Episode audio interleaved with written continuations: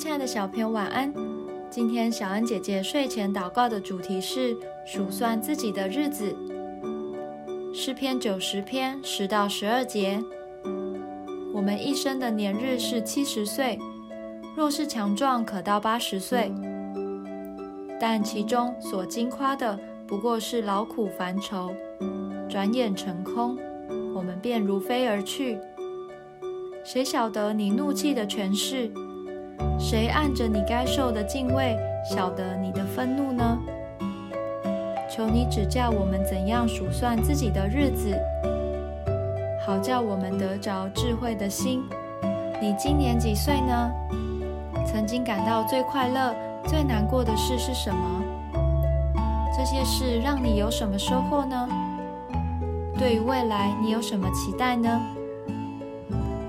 这些可不是面试或闲聊的谈话内容，而是要时常放在心中思想的问题。今天的经文是摩西年老时的祈祷，他求神教导他数算自己的日子，因为这样能够使他得着智慧。我们要数算过去，当想到过去失败的经验。就会避免再次犯类似的错误。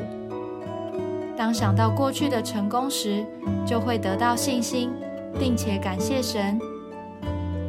未来的日子也要懂得数算，这样我们的生活才会有目标。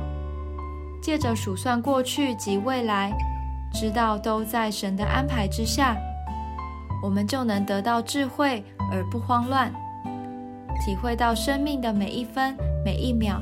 都是神给的礼物，我们一起来祷告。亲爱的主，你所赐的每一天都是何等的宝贵！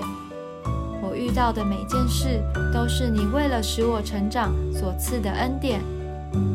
求你给我一颗智慧的心，使我在数算年日的过程中，能不断向你献上感谢及赞美。奉主耶稣基督的名祷告。 아멘.